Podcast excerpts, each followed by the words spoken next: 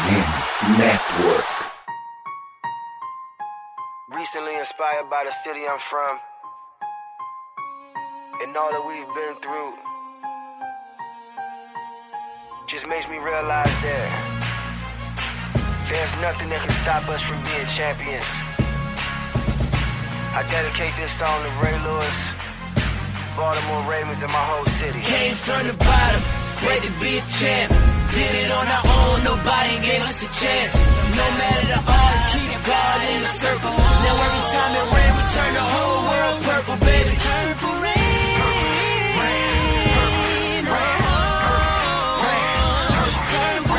Estamos começando mais um episódio, senhoras e senhores.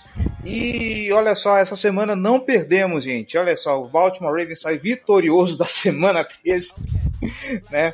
Uh, vamos aproveitar a folga do Baltimore Ravens para a gente fazer aquele catadão de meio de temporada para a gente eleger uh, quem foram os principais destaques do Baltimore Ravens e também responder um pouquinho de curiosidade de vocês. Eu sou o Cleverton Linhares e estou aqui com Giba Pérez. Boa noite, Giba. Boa noite, Cleverton. Boa noite, Gelli. Bom dia, boa tarde, boa noite a todo mundo que vai ouvir essa gravação depois.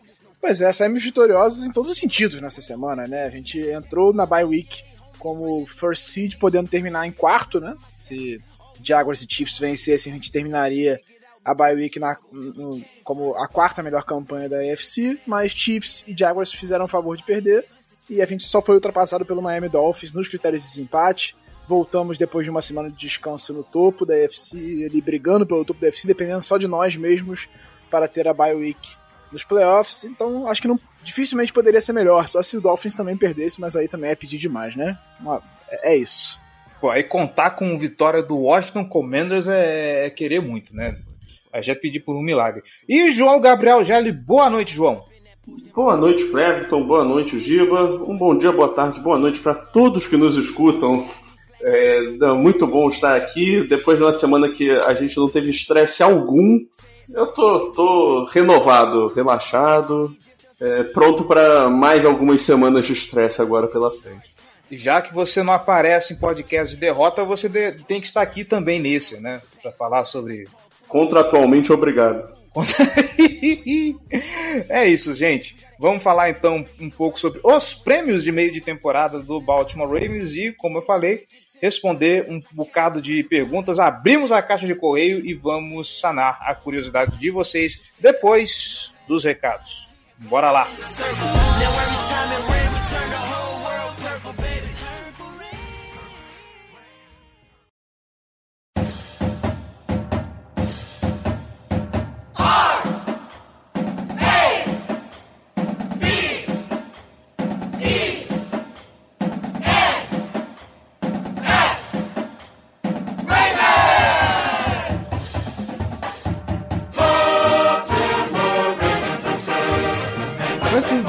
Começar os recados, eu quero falar com você que está escutando a Casa do Corvo na sua principal plataforma de podcast favorita e que está conectado agora, nesse momento, no Wi-Fi do shopping, está conectado no Wi-Fi da academia, está conectado no Wi-Fi de praça pública.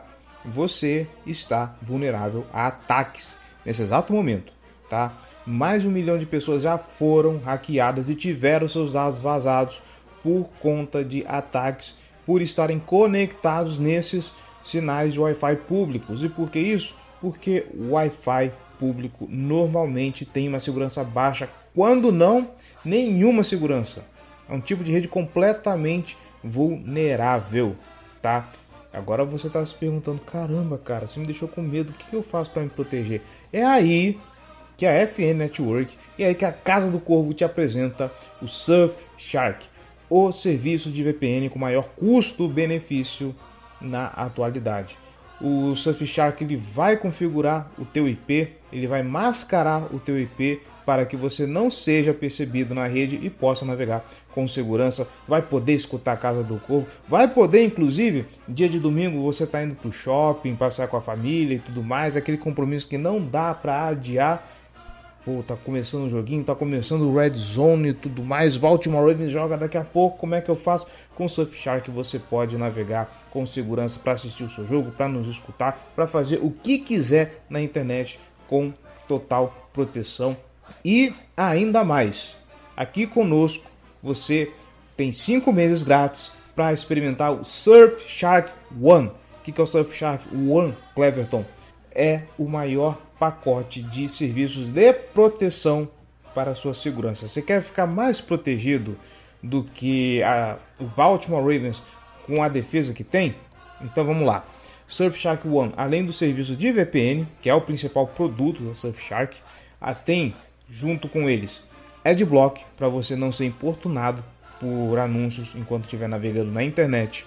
Você tem proteção antivírus que está sempre com o banco de dados atualizados. Falando em banco de dados, Surfshark tem um do qual você pode aproveitar sempre que você estiver navegando, que sempre vai te alertar se aquele site onde você está já sofreu algum ataque, se você está vulnerável a ataques, teve algum dado vazado naquele site. Tem também um buscador idôneo e seguro, sem aquela chatice do Google. Se você usar o buscador do Surfshark, você vai conseguir a sua pesquisa certeira, sem propaganda, sem nada, simplesmente o seu serviço de busca. Então, vem conosco, fecha com a Surfshark 5 meses de graça, então você tem proteção até o Super Bowl, tá? Para você navegar tranquilo, para você navegar seguro, para você, como eu falei, nos escutar, ou assistir o seu jogo, acessar conteúdos de outros lugares que são bloqueados por região usando o VPN da Surfshark, enfim, é só vantagem, tá bom? É só clicar no link que está no post desse episódio. Vem com a gente, vem com a Surfshark. E agora sim, os recados de sempre. Você que está nos escutando, está gostando do nosso trabalho, quer manter a Casa do Corvo no ar e se tornar ainda maior, então a gente te convida, vem ser torcedor de elite e apoiar esse projeto. apoia.se barra Casa do Corvo ou picpay.me barra Casa do Corvo. Com um realzinho só você já faz uma grande diferença para esse projeto, tá bom? dá uma olhada nas nossas categorias de apoio, dá uma olhada nas nossas recompensas. Lembrando, apoios a partir de 10 reais você participa do nosso grupo fechado no WhatsApp, o Boteco do Corvo, onde o podcast sai mais cedo, participa de discussões de pauta não só do podcast, mas dos nossos vídeos e todos os demais conteúdos que a gente faz.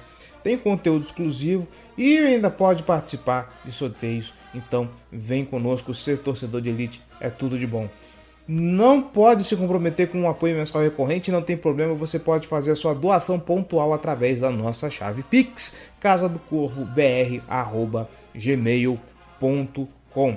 Não pode contribuir financeiramente ou não está afim, não tem problema, faz o seguinte: primeiro, nos segue em todas as redes sociais. No Meta, Facebook e Instagram, Casa do Corvo BR. No Twitter, no TikTok, é arroba Casa do Corvo no YouTube para você acompanhar nossos shorts e acompanhar também alguns vídeos bem bacanas.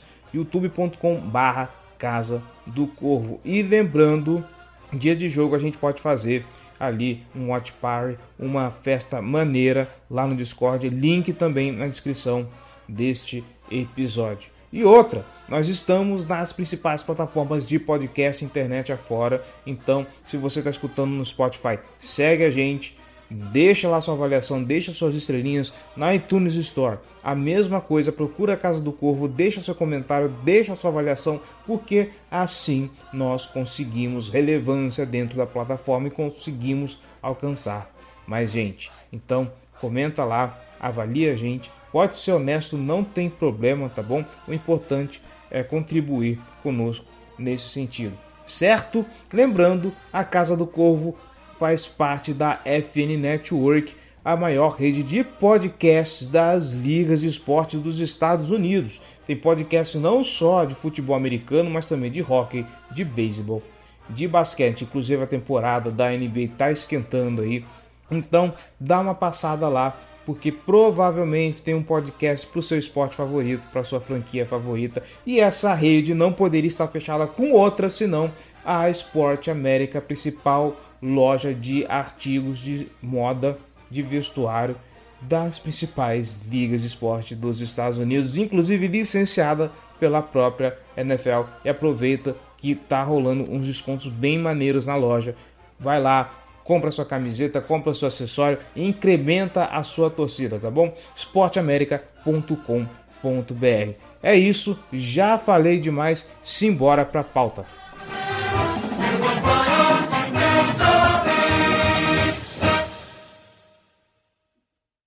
Uh, só para me situar, vamos começar então com os prêmios, certo? Sim. Existe Corvo Correio? Não, mas a gente pode inventar. É isso. Em Game of Thrones tem, porra. É o ah, tem, verdade. verdade. O, o Corvo Correio pode ser privatizado? Pode. Tá. Pode. Se, se, a gente, se, a gente, se, a gente, comprar o puleiro, pode. Tá bem. Bom, só, só queria tirar essas dúvidas. tá bom.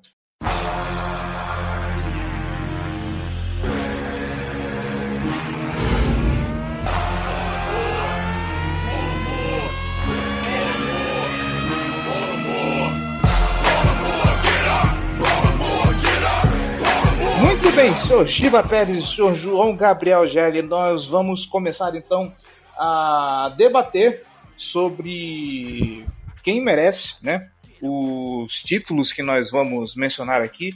Eu quero começar com você, Gelli, né? Que foi o primeiro, né? Depois da, da Manu, eu acho, a, a indicar os seus escolhidos. A gente vai fazer por categoria ou cada um vai fazer o seu diretão? Como é que vai, como é que ah, vai fazer? Cate... Vamos por categoria. Vamos por categoria? Então vamos mais, lá. Mais debate. Então beleza, vamos lá, João Gabriel Gelli, seu MVP. Ah, essa aí não dá nem para discutir, né? O Lamar Jackson não tem, não tem para onde correr muito, não. É, é, o melhor jogador de um dos melhores times da NFL, jogando muito bem.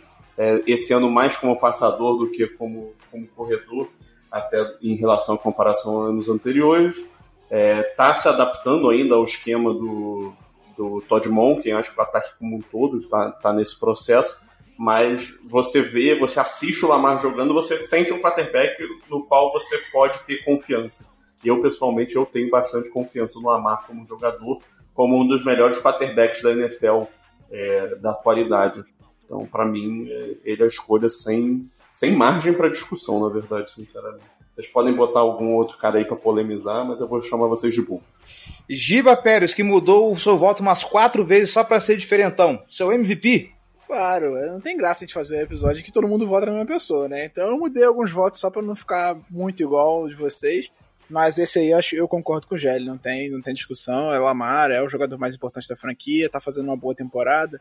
Não é uma temporada diria, exuberante como a de 2019, mas é uma das melhores temporadas dele como, como passador né, recentemente e para mim é inquestionável também. Eu concordo com vocês dois e aqui eu menciono que eu voto. Ju... Aqui eu menciono que eu voto junto com a Manu nessa categoria, mas se levarmos ao pé da letra como jogador mais valioso e eu acho que o Lamar Jackson está jogando o que a gente esperava. Tá? Não esperava o Lamar Jackson abaixo disso, está atendendo as minhas expectativas. Agora, o que esse cara fez com a defesa do Baltimore Ravens desde, desde quando ele chegou, eu acho que nesse sentido ele merece o prêmio de MVP, que é o Roquan Smith. Uh, ele eleva o nível só, não só do cara que está do lado dele, que é o Patrick Quinn, mas toda a defesa sobe de nível desde o momento que ele chega no Baltimore Ravens. Se, nessa temporada nós temos uma defesa que é um top 3 da, da, da NFL em 2023, muito passa por esse cara. Eu acho que para essa temporada ele merece o prêmio de MVP. Como eu falei, a Manu vota junto comigo, então agora a gente vai para jogador ofensivo. João Gabriel Gelli. Essa eu joguei com o regulamento debaixo do braço, para mim é o Lamar ainda, tá? Eu acho que nada nesse, nesse ataque funciona se, se ele não tá jogando é, no, em alto nível. E aí, se eu quiser ser diferente, fugir do, da, dessa escolha que é, que é realmente pouco inspirada, é, eu acho que o melhor, o segundo melhor jogador desse ataque é o Tyler Linderbaum.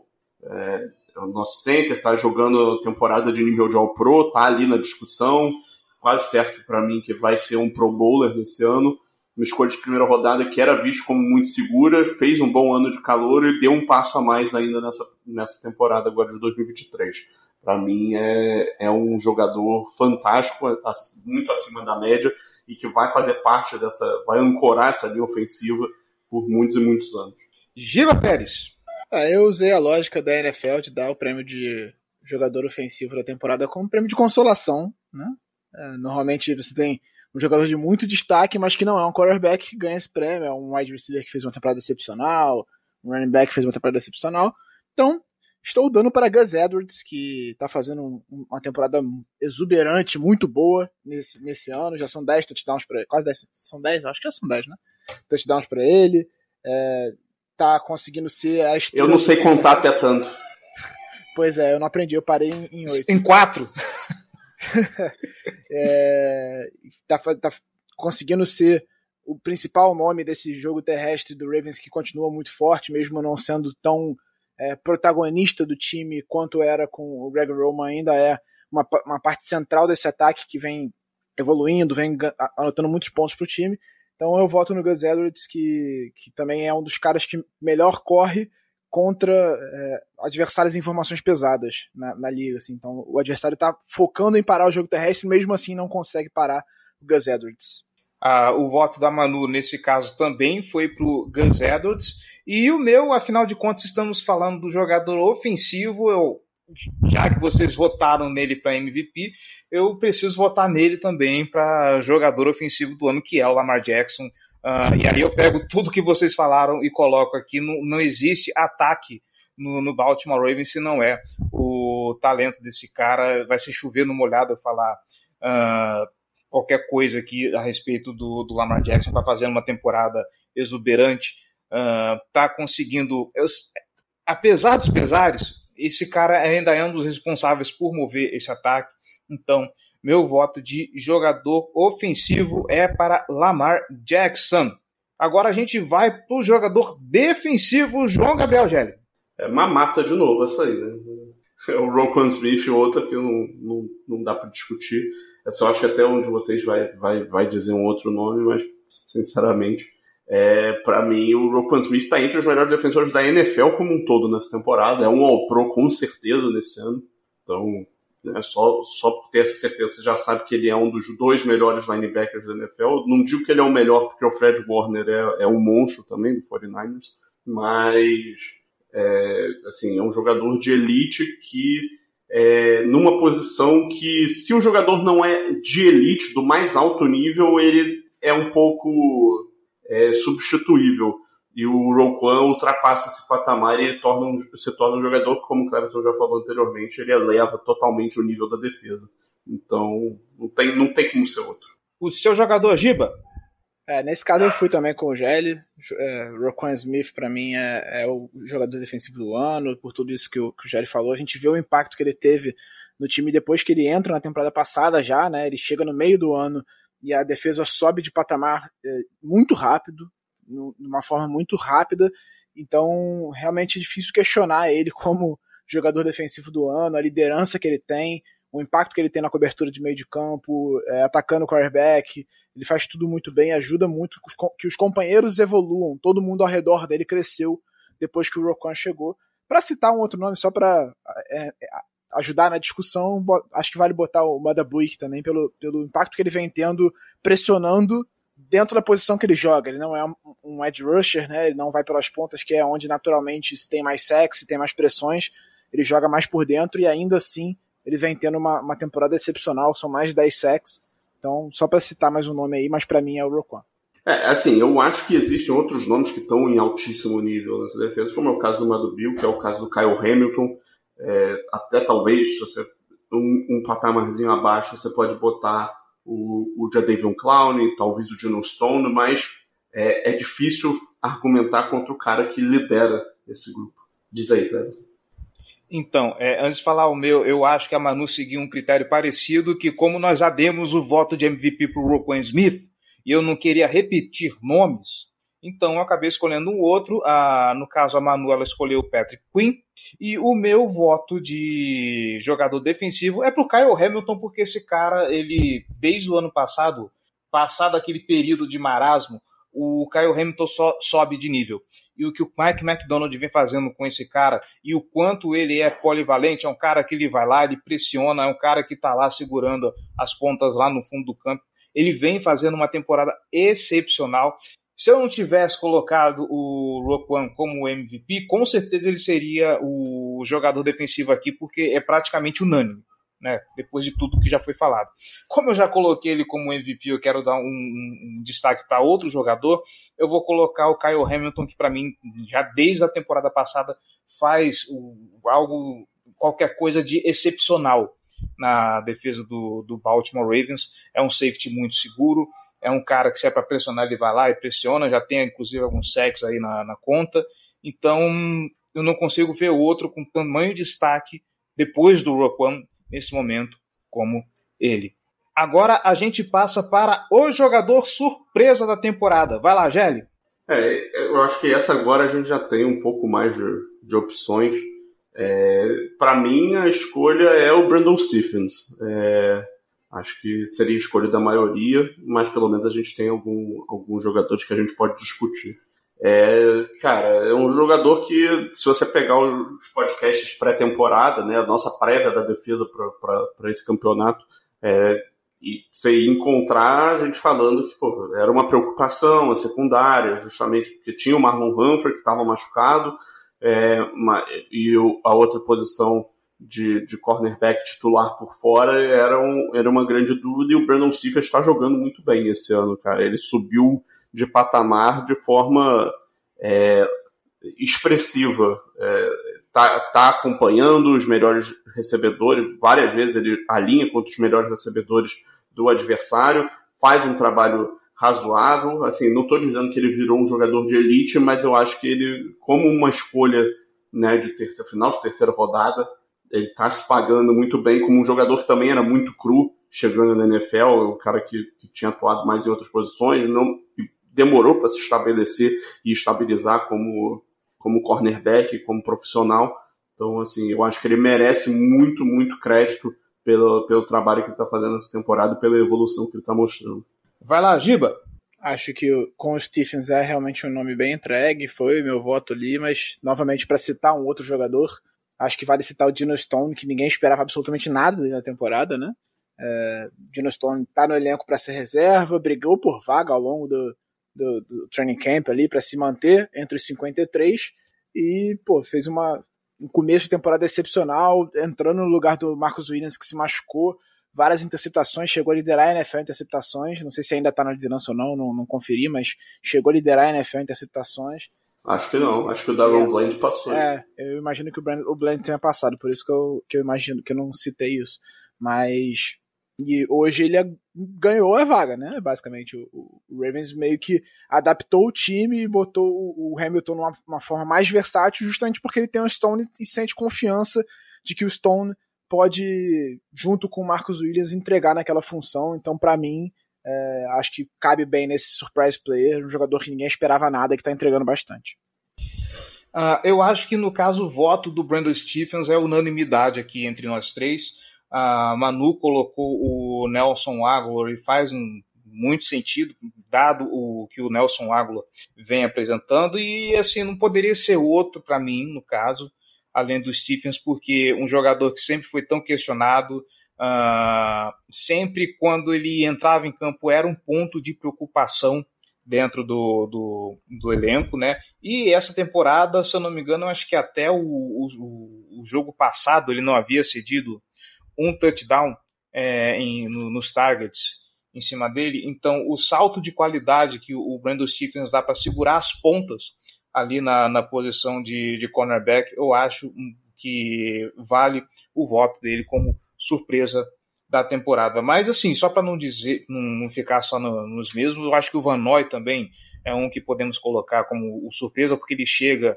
ainda sem muita expectativa e tudo mais, e é um cara que está ajudando bastante ali no apressamento de passe, que tem sido um, uma característica muito interessante essa defesa do Baltimore Ravens, uma defesa que, de novo, falando isso, de nauseum, uh, era um problema muito latente do Baltimore Ravens até essa temporada.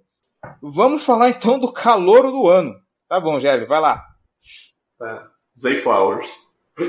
Tem, tem outra opção? Tem, tem, é isso que eu ia perguntar. Todo, todo mundo, Zay Flowers, todo mundo concorda? O Giba, tô- eu tô- não, O Keaton Mitchell seria o único outro nome que é, que é digno de, de menção, mas, pô, Ah, É, eu assim, acho a amostragem do Mitchell é, muito é pequena. quase né? nada que ele É, jogou, então. Nesse, nesse momento, a gente tem quatro calores no elenco, né? É o Zay, o. O, Jonathan Simpson o machucado. o Havaiano, que eu não sei dizer o nome, enfim. Mas Keaton Mitchell e Tavius Robinson. De resto, nenhum outro tá no elenco nesse momento. Tem alguns na, na Injury Reserve, enfim. É, outros na, no Practice Squad, mas acho que tem que ser o Zay, né? Assim, no- com a temporada que ele tá fazendo e a falta de opção de concorrência, é, é fácil essa. Falta de opção de concorrência foi Mas maravilhoso. é, ué. É, Não, assim, ó, óbvio, né? A gente espera É, que a a- classe entregue mais pro, pro ano que vem, sinceramente. Ela precisa. Mas Uhum. esse ano, agora, nesse momento, não tem. Essa, não tem nem por que perder tempo discutindo. E, aliás, quando eu falei de você ter pensado no nome do jogador, Você eu, errou, eu, sim, Eu errei eu- a categoria. Sim. Mas, mas agora sim, breakout player, Gelli. Bora lá. Tá. É, nessa categoria de cara, eu penso em dois jogadores, é, mas eu acho que o, pri- o principal jogador, assim, existem alguns tipos de, de salto de qualidade, né? Ou você sai de ser, de ser ruim para ser médio, de ser mais ou menos para ser bom, ou você sai de um patamar de um bom jogador, mas que não é um diferencial, para um jogador de elite. E eu acho que esse é o principal salto que um jogador pode tomar, muitas vezes alimentado pelo, pelo fato de estar em ano de contrato, mas aqui o Justin Madubil, que é, é o grande destaque para mim, é um dos melhores jogadores dessa defesa, como a gente já mencionou anteriormente, está produzindo fenomenalmente como pass rusher, é um jogador extremamente disruptivo, que também faz seu, sua presença ser sentida é, como, como defendendo né, contra a corrida. Então, é um jogador que eu sou muito fã há muito tempo. Aqui nesse podcast, quem escuta mais tempo sabe que, é- que, que eu sou um cara que, que sempre botou fé que ele conseguiria entregar bastante. Eu acho que em termos de estatísticas ele está entregando até mais do que eu esperava esse ano. Vai, Giba. É, pra, eu botei, acho que acho justo o Madabuik, né? já- Mas eu já citei ele como defensor do ano. E pra mim, um breakout player é o Kyle Hamilton. Assim, não que o Kyle Hamilton tenha feito uma temporada ruim em 2022, né? Ele começa tendo dificuldades naturalmente por ser calouro, para se adaptar a um nível mais alto da, de, de uma competição mais exigente no, na- no profissionalismo. Mas já no, na reta final da temporada ele conseguiu se encontrar ali jogando um pouco como um slot corner, às vezes, mais perto da linha e tudo mais. E esse ano eu acho que ele se elevou muito de patamar, assim, ele deu um salto de qualidade absurdo, versatilidade, jogando de safety, jogando de, de no nickel, jogando no slot, fazendo de tudo e pressionando o quarterback, teve três sacks no jogo, teve inter duas interceptações já, pick six, ele realmente eh, deu um salto de qualidade que pra mim hoje ele já tá se colocando entre os principais safeties da NFL na segunda temporada dele, então pra mim breakout player é o Kyle Hamilton, que é um dos melhores jogadores dessa defesa. É, é, para mim ele fez um salto ao estilo do Madubil, que saiu de um jogador bom para um jogador de elite da posição dele. Ah, a Manu fecha contigo, Jerry. Ela também vota no, no, no Mado Buick, que no caso também é o meu voto. Ah, muito se falava de que ele era um cara que, com a ausência do, dos veteranos que compunham o, esse time ali na frente, ali no front, era um dos jogadores que precisava ah, mostrar a que veio ele, Broderick Washington ah, e companhia limitada. E pelo menos o Mado Buick é um cara que deu esse salto assim a olhos vistos, né? É um cara que quando você pensa no principal jogador ali do, do, do front é, é um dos nomes que, que vem à mente. E eu acho que é um salto que fica muito claro, porque no caso do Hamilton é, é algo que para mim ele dá um senso de continuidade. Ele começa devagar, ele vai ganhando corpo ao longo da, da temporada passada e o que ele está fazendo aqui nessa, nessa temporada 2023 para mim, soa muito como continuidade daquele trabalho. O É, assim, não. de- Ah. desculpe te interromper, mas é um salto mais natural, né? Principalmente Sim. quando você está falando de um jogador que era muito bem cotado pré-draft, teve uma temporada, um final de temporada de calor bom. É, é, é natural que um jogador, quando está chegando, um jogador principalmente de de primeira rodada, né? Você espera que, que ele da, da primeira para a segunda temporada tenha esse salto, né? É natural. Ele vem, vem com frequência. É, então, exatamente. E no caso do Madubuik, não. Ele tinha uma participação considerável, mas estava ali na rotação, umas atuações mais discretas, embora uh, enxergava-se potencial ali. É quando caiu a peteca no, no colo dele, é um cara que está segurando bem a barra nesse time. Então, para mim, o voto é para ele. Tá certo? Agora sim, Gelli, decida aí quem é o seu comeback player. Pô, qualquer um. É qualquer um. Essa prêmio bosta. Caralho! Cara, assim, ah. quem são os candidatos? Porra, o Ravens que tava no elenco que, ano passado, que tá voltando e jogando bem, que, que perdeu o tempo considerável. Para mim é o Lamar. É. é. o que teve, é o que é o mais relevante pro time e tal, mas é um prêmio que eu, sinceramente, acho meio, meio inútil. Então vai, Giba. Jair, como sempre, sendo um. Uh, eu voto, eu dou meu voto pro OBJ, assim, acho que ele tá tendo uma temporada de evolução. É, você vê uma diferença muito clara dele no começo da temporada para agora. Ele teve que lidar com uma outra lesão ainda ao longo do, do ano, mas você vê o impacto que ele está tendo nesse momento, nessa, nesse começo de reta final da temporada. Vem sendo um jogador importante, vem sendo uma liderança importante, ajudando os, os nossos wide receivers jovens a se adaptar também ao profissionalismo e tudo mais. E tá tendo um impacto em campo também, depois de um ano e meio sem jogar. Então, para mim, meu voto é o, é o Odell. Tá certo.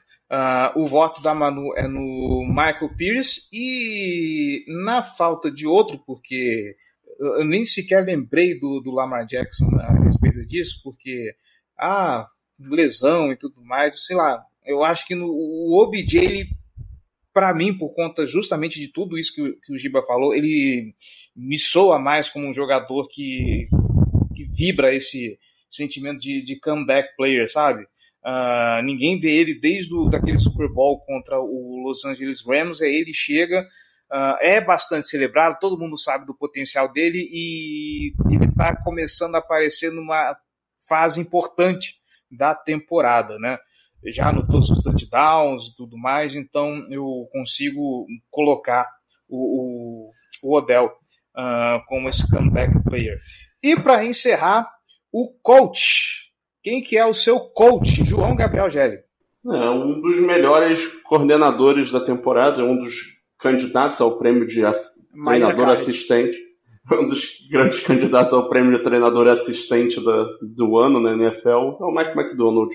É, ele está dando continuidade a um trabalho é, muito bom que ele já tinha começado ano passado, de revitalizar a defesa do, do Wink Martindale é, e trazendo ela para um, uma abordagem bem mais moderna, variedade de coberturas, usar mais, mais coberturas com meio de campo aberto, né, cover 2, quarters, é, cover 6.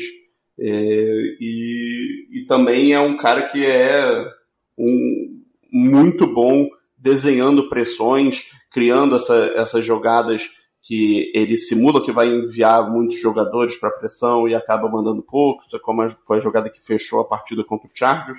Então, é um cara muito criativo, agressivo, bom play caller, parece muito bom de elenco e está fazendo grande parte dessa, dessa defesa jogar melhor, o melhor futebol americano que já jogou na vida.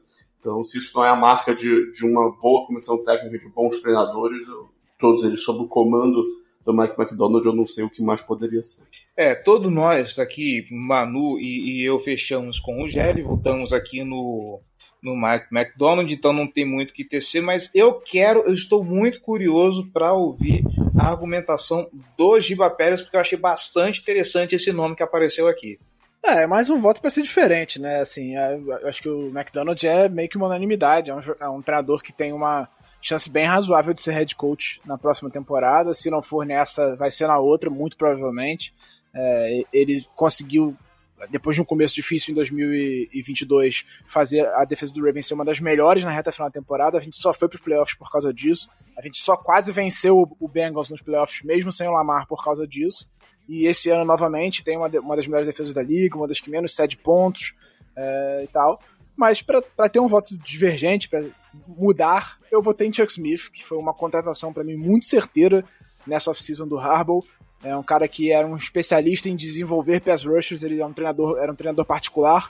O Harbaugh foi lá, buscou ele para ser o treinador de outside linebackers da, do Baltimore Ravens e a gente vê o impacto claro que isso vem tendo na temporada. Por mais que as pressões simuladas do, do McDonald, obviamente, ajudem demais o nosso número de a ser tão alto, você vê a evolução notável do OE como o pass rusher, você vê o Clown muito perto de ter a melhor temporada da carreira dele, você vê o Van Noy chegando e já tendo uma ótima temporada, também encaminhando a melhor temporada da carreira dele, e, e ajuda também no Madabuik a ter a melhor temporada da carreira, então eu acho que esse número de sacks, esse número de pressões que essa defesa vem gerando quando ninguém esperava, é resultado das, do, do, ótimo trabalho do McDonald's, mas também do ótimo trabalho do Jack Smith em desenvolver esses talentos. Assim.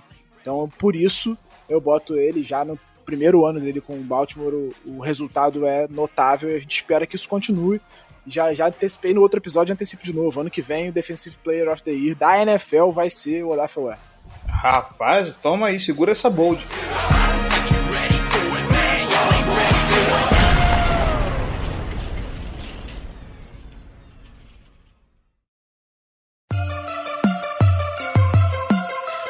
Purple, black and purple, black and purple, black and purple.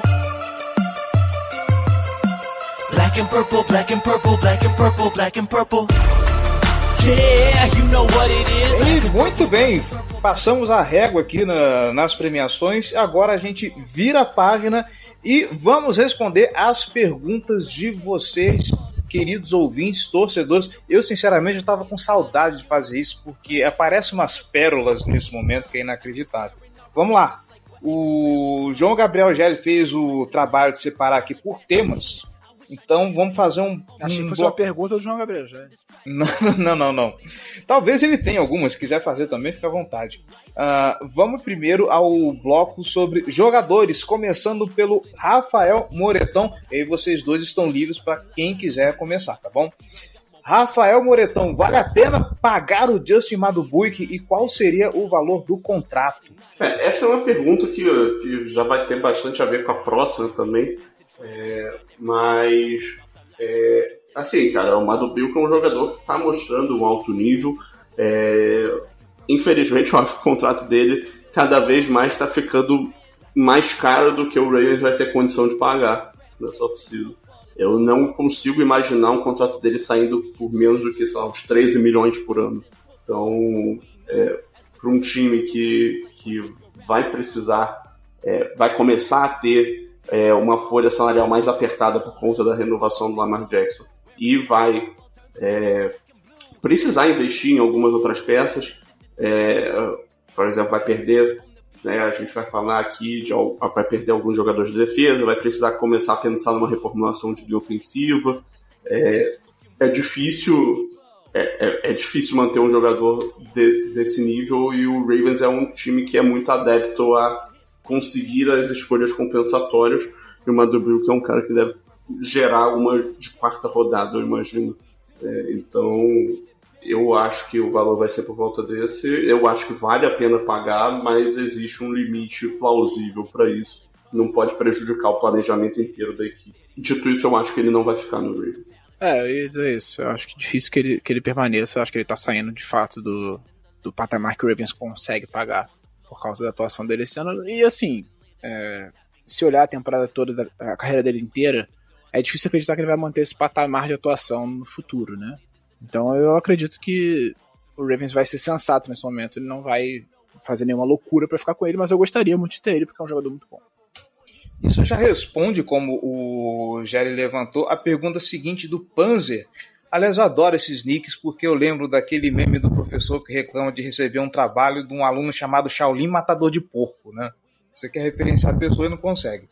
Uh, quais as chances de mantermos Madubuik, Queen e Stone? Qual a ordem em que tentariam renovar?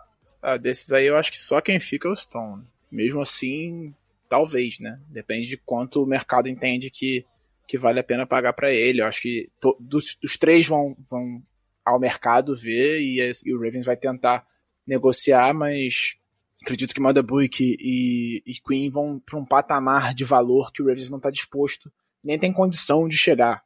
E acho que o Queen seria loucura pagar. Você tem um jogador muito caro nessa posição, que é o Rocon Smith, então não tem por que você é, fazer um investimento tão alto para a mesma posição. É, o Madabuik que eu acho que faria sentido dentro do, do, funcionamento do time, mas acredito que não tenha condição financeira mesmo de competir por causa do contrato do Lamar, como o Gelli falou. E o Stone eu acredito que não vai ser tão caro. É, por mais que ele tenha tido as interceptações, chama muita atenção e tal, é um jogador que não teve nenhum papel relevante ao longo dos três primeiros anos da carreira e agora ele explodiu nesse ano. Mas eu acredito que ninguém vai pagar uma fortuna num jogador que tem uma temporada boa na carreira. Então talvez ele, ele permaneça é, dentro de um valor razoável. Acho que a minha aposta é essa. É, eu concordo, não tem, tem muita coisa a acrescentar aí, não. Tá certo. E o Johnny, né, o arroba sj.n, o que está acontecendo com o Marlon Humphrey? E aí eu, eu não sei se ele está falando da temporada do Marlon Humphrey ou o fato dele estar tá se ausentando por causa de lesão. É, eu é, tá interpretei tá como uma temporada. Eu acho que assim, o que está acontecendo é que ele está machucado. É que ele está machucando ele, muito, né? Sim, ele não, ele não. Provavelmente ele nunca ficou 100% saudável, ele ficou perto disso. Eu acho que o Ravens foi conservador nesse ponto, de botar ele de volta para campo perto de 100%.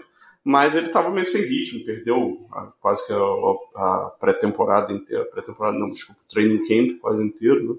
Então, é, é um jogador que é muito bom, eu não tenho preocupação com relação ao nível dele, não, nesse momento, mas é, ele de fato, quando está em campo, ele está jogando abaixo do, do, patamar que a gente sabe que ele pode.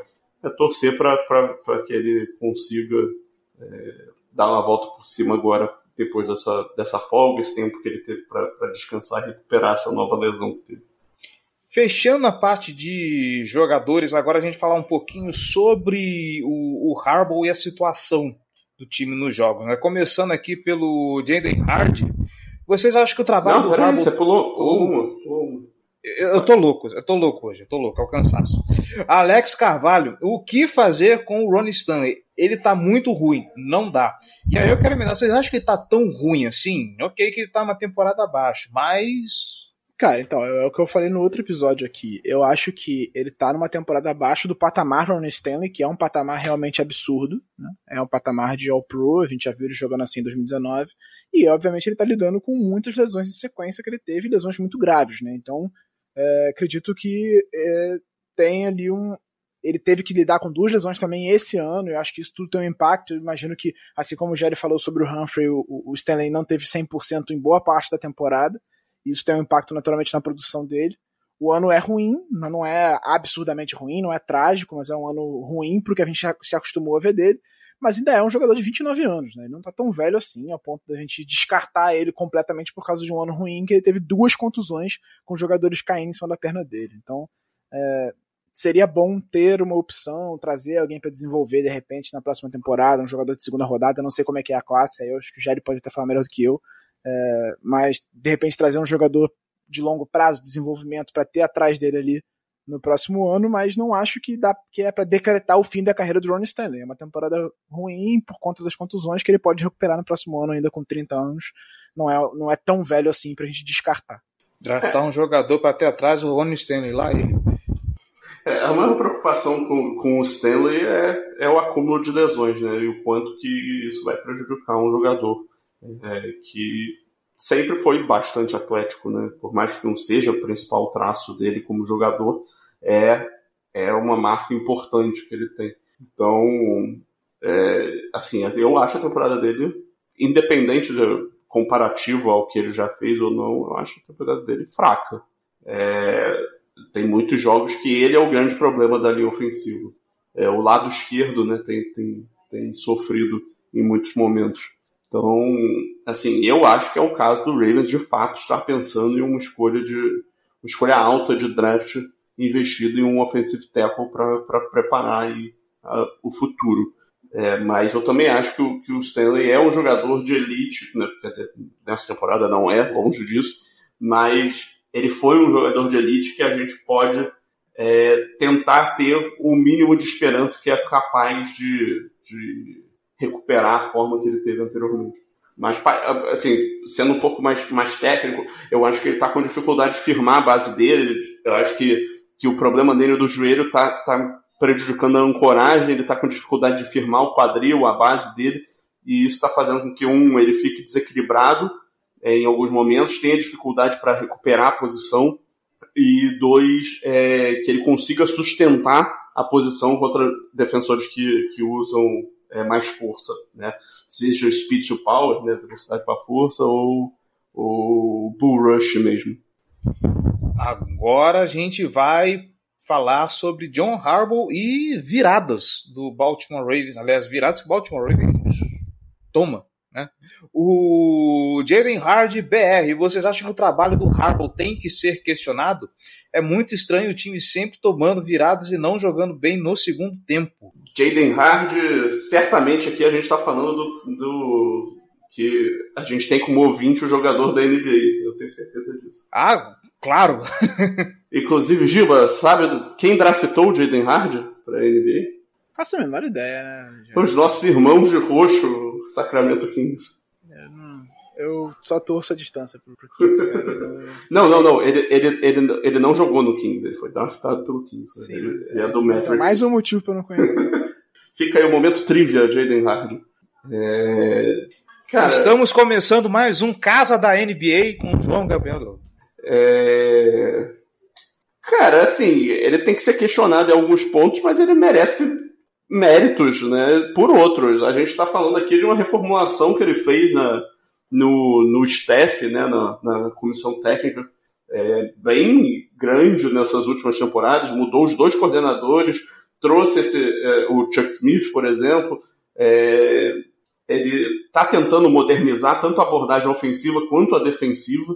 É, nem sempre as coisas vão dar certo de imediato, mas eu acho que, assim, nessa parte de gestão e tal, assim, no, na partida contra o Chargers ele teve um péssimo trabalho é, na parte de desafios, controle de, de jogo, mas é, no geral ele é um cara que é muito bom, ele sempre esteve na vanguarda de, de tomada de decisão em quarta descida, é, uso de, de relógio e tal, ele sempre foi muito bom nisso, não acho que mudou é, nada, decisões sobre, sobre chutar ou não, é, tomada de decisão sobre ir para dois pontos ou não, por mais que, que os resultados não tenham sido os melhores, as decisões em si muitas vezes foram boas, na maior parte das vezes foram boas.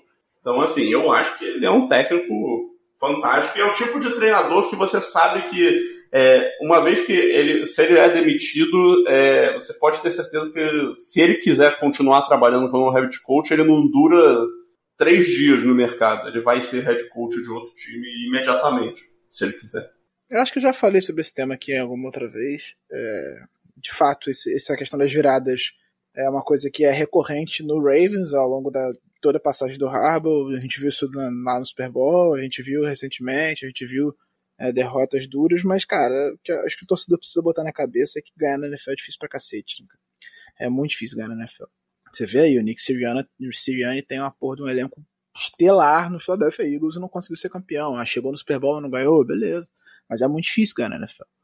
Eu acho que o Harbaugh tem os defeitos dele, óbvio, como qualquer treinador. E aí, se você for acompanhar a torcida do Kansas City, você vai estar reclamando do Andy Reid. Se você for acompanhar, né, enfim, qualquer torcida vai estar reclamando do treinador em algum aspecto. Sempre vai ter alguma coisa que, que é questionado. Mas acho que no geral o Harbaugh fez, faz um grande trabalho. Ele conduziu a transição para o Lamar de forma magistral. É, acho que demorou um pouco a, a, transitar do Roman. Acho que ele apostou demais no Roman. É, foram três anos depois de 2019 sem evolução do ataque, apesar de ter algumas mudanças. O ataque estava estagnado mesmo quando tinha o Lamar, quando tinha todo mundo 100%, e acho que as lesões tiveram influência também nessa espera, assim como teve em 2015. Ele é um cara que ele dá segundas chances. É eu acho. É, desculpa, é, eu acho também que ele não quis mudar os dois coordenadores de uma vez numa mesma season. Sim. É, e, e, vale lembrar que a, a troca do Martindale não foi opção dele, né? O Martindale. Sim, foi comum acordo. Também, né? Foi um comum acordo ali. Então, porque se fosse para trocar um dos dois, eu teria trocado o Roman. Acredito que a mudança do Martindale forçou ele a segurar um pouco o Roman em nome da estabilidade. E é claro, assim, em alguns momentos ele preza pela estabilidade. Tem uma máxima, é, usando uma referência do futebol, né? É, no futebol brasileiro, que é para você ganhar a Libertadores, você tem que estar tá todo ano lá jogando. Sempre, se você sempre tiver, em algum momento você vai ganhar. Na NFL isso vale para os playoffs. Se você tiver lá todo ano, em algum momento você vai conseguir chegar, vai ganhar, vai, vai disputar, entendeu? A questão é a oscilação de não vai, aí fica três anos sem ir, não vai, e isso raramente acontece. Aconteceu ali na reta final do, do Flaco, que foi justamente quando o Harbaugh começou a ser questionado em relação à demissão. porque ele ficou três temporadas sem conseguir levar o Ravens para os playoffs. Mas aí quando chegou o Lamar, isso só aconteceu quando o Lamar machucou. Com o Lamar saudável, sempre foi para os playoffs. É, a gente teve que lidar com lesões nos últimos anos que são frustrantes, então a gente não tem essa amostragem do, do Lamar jogando playoff há três anos, basicamente, né? É, nas últimas duas temporadas ele não jogou. E isso frustra, óbvio, a torcida fica incomodada, mas isso é uma realidade do jogo, assim. Aconteceu anos atrás com outras franquias, acontece com frequência. O Niners lidou, lidou por muitos anos com muitas lesões e fez temporadas horríveis, até com o próprio Shanahan fez temporadas horríveis. O Rams, é, tá, olha a temporada que o Rams está fazendo com um ótimo treinador, né? Todo mundo ama o McVay. Duvido que se o McVay fosse demitido, ninguém ia querer o McVay no Ravens, por exemplo.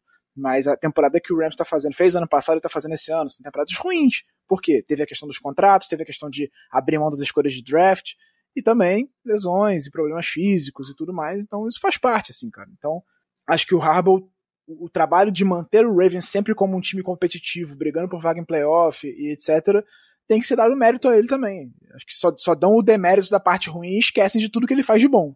Meu ponto é esse. De Libertadores agora você manja, né, Giba?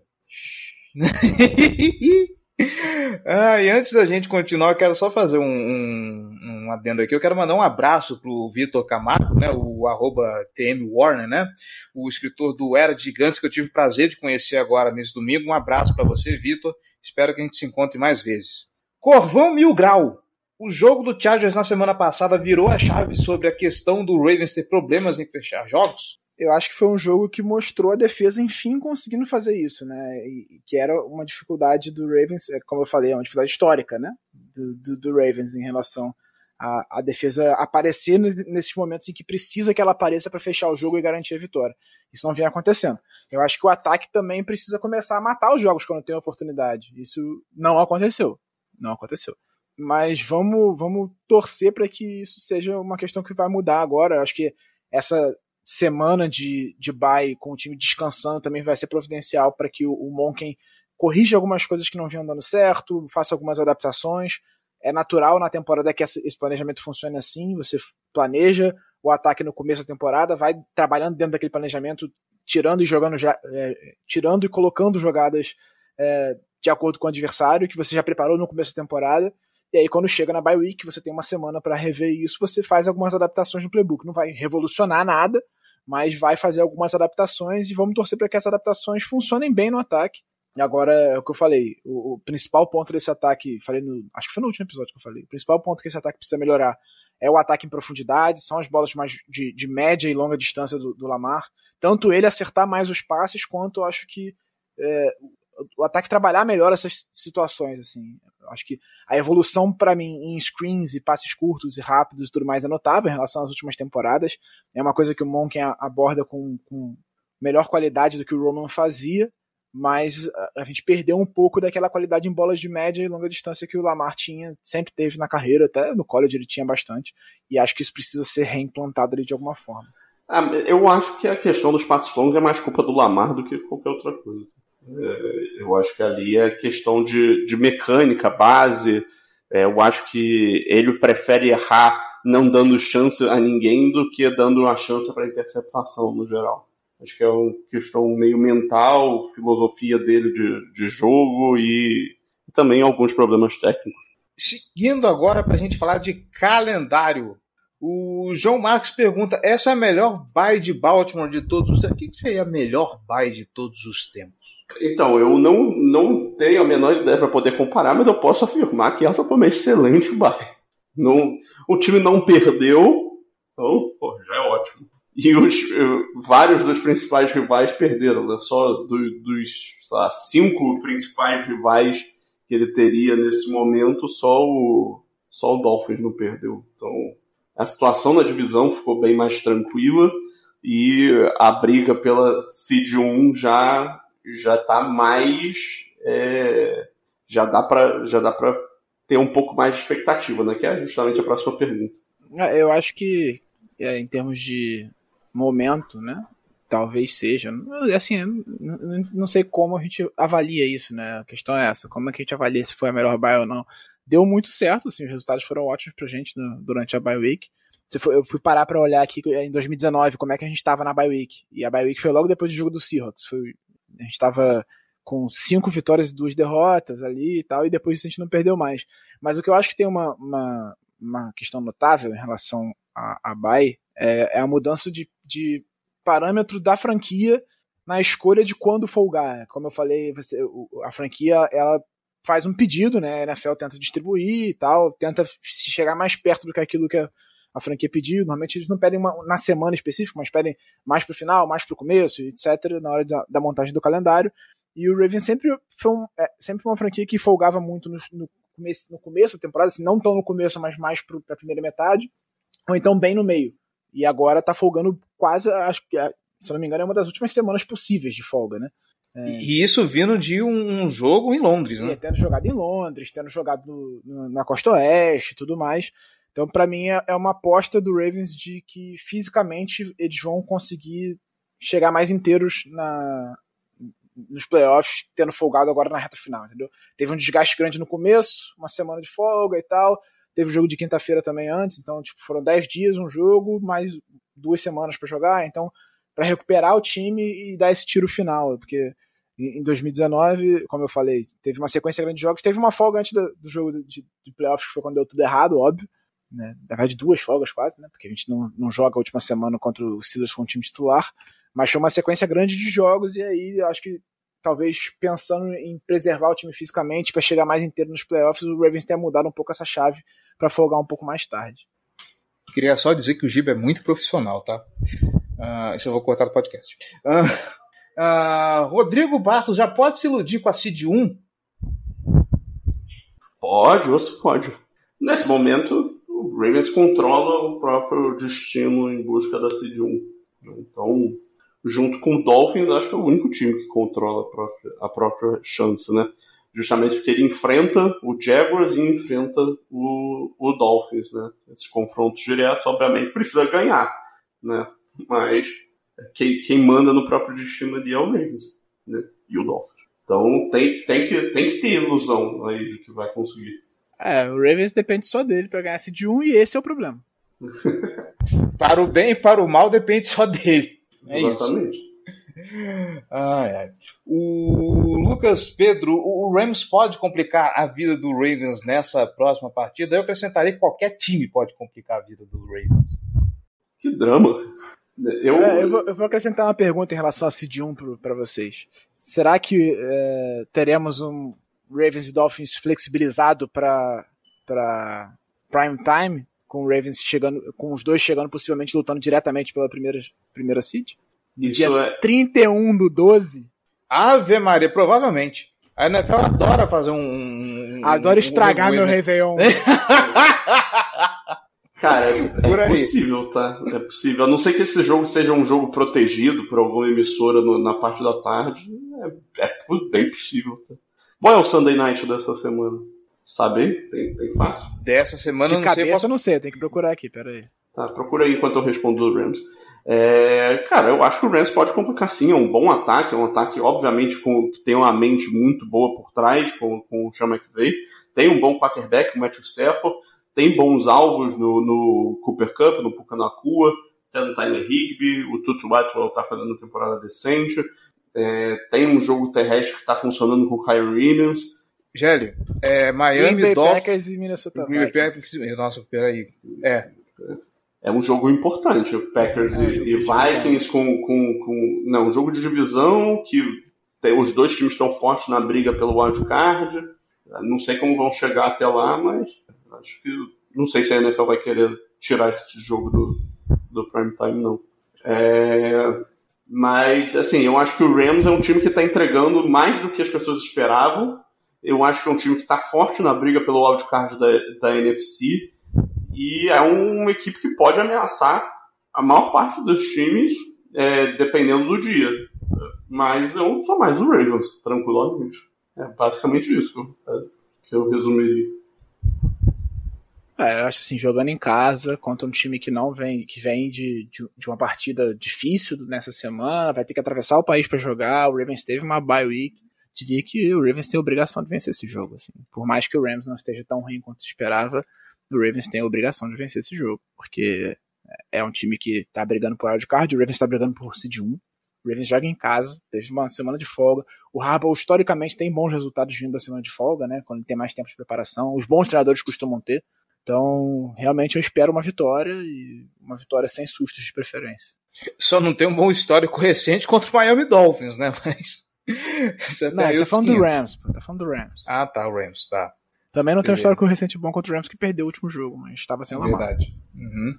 Uh, Lucas Pedro, quais Aliás, são. quase as... ganhou sem o Lamar, né? Diga-se de passagem. Quase ganhou sem o Lamar. E sem secundária, né? Aquela foi. Que a gente tava jogando com o Robert Jackson e o cacete a quatro, não foi? É, foi, foi. Foi esse e o, o Packers, não foi? Acho que o Humphrey, o Humphrey machuca no jogo contra o Packers e não joga esse, se não me engano. Foram os dois Enfim. sequências, se não me engano. Enfim. Lucas Pedro, quais são as chances do Ravens vencer o 49ers? Fora o clássico 50-50, ou vence ou não vence? Cara, o jogo. É, assim, obviamente, é, do, dos cinco jogos que faltam, é, para mim esse é de longe o mais difícil. Um por ser fora de casa, dois porque eu acho, assim, minha opinião pessoal, o 49ers é o melhor time da NFL. É, atualmente. Então, cara, é um confronto muito, muito, muito difícil. É, mas eu espero que vença, né? Na, em 2019 foi um jogo importante na, na campanha, né? Então, é, e que o Ravens conseguiu vencer em situação adversa, foi uma partida difícil, chuva. Na chuva. É, mas, assim, não, não vai ser fácil, é um jogo entre dois dos melhores times da, da liga, um jogo muito importante, mas eu, pessoalmente, diria que o 49ers é favorito nessa partida. Se tem um jogo que o Ravens pode perder, inclusive se tem um que ele pode perder, pode citar ao luxo de perder, é esse justamente até é. por ser, por ser fora da conferência, não, não, impacta tanto o critério de desempate, é, e ainda tem os confrontos diretos com Jaguars e Dolphins, então é, é o jogo que dá, dá para existir uma brecha aí, e pelo menos é contra o adversário bem, bem difícil. E quem quiser... E quem quiser pode jogar com a mística de que o Lamar tá invicto, né, contra a times da, da Conferência. Da invicto ou tem uma derrota? 18, 18 18 perdeu pro, pro, New York Giants ano passado. Foi ano passado. Acho. Nossa, foi, verdade. Ano foi, foi o primeiro ano do Martindale no, no New York Giants. Ele perde. Uhum, verdade.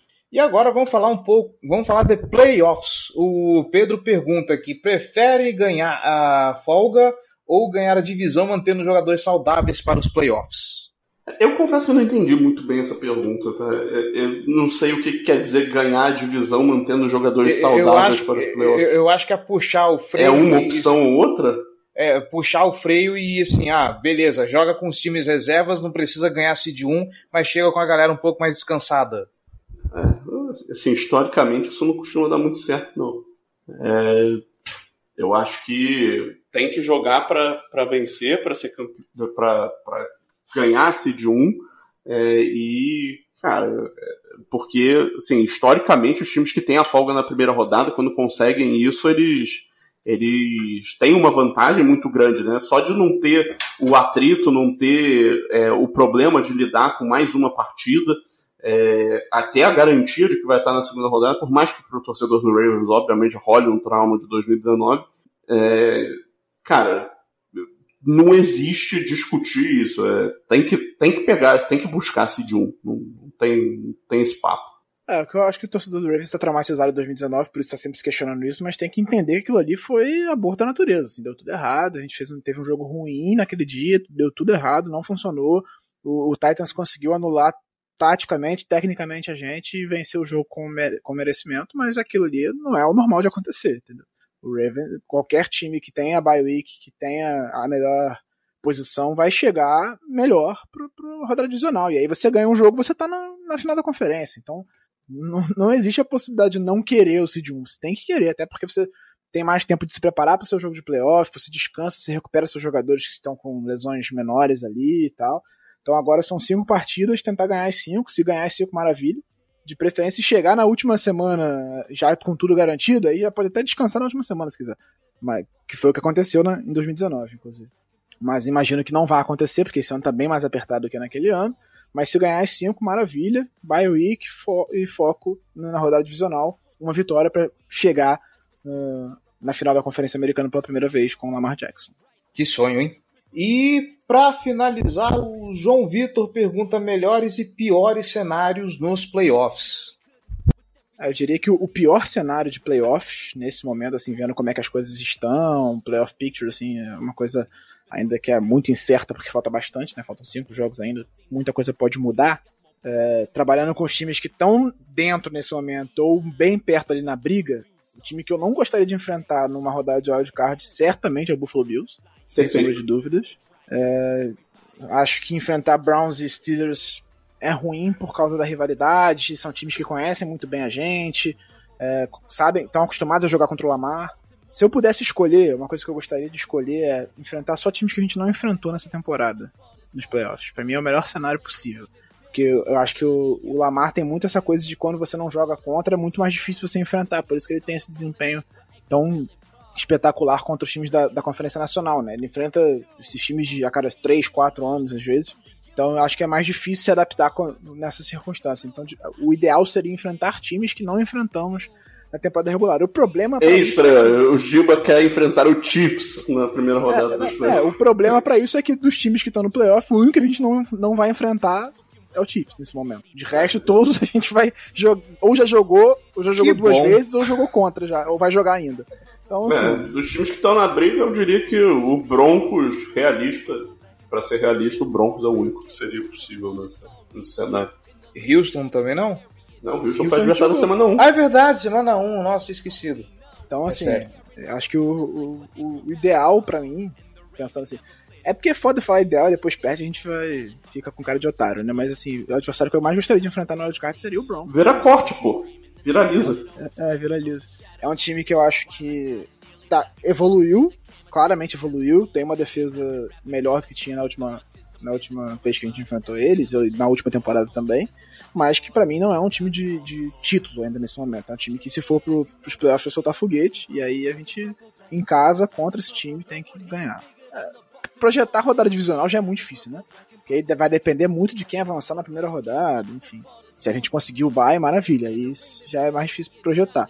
Mas pensando em wild card, acho que o o adversário que eu ficaria mais é, menos tenso enfrentando seria o Denver Broncos. É, eu concordo totalmente aí. O melhor cenário é pegar a bye, se não pegar o bye é enfrentar alguém tipo o Broncos e o pior cenário é não pegar o bye e enfrentar o Buffalo. Tá certo. Crab cakes in football is what we know as we're scaring our opponents like we're Edgar Allan Poe.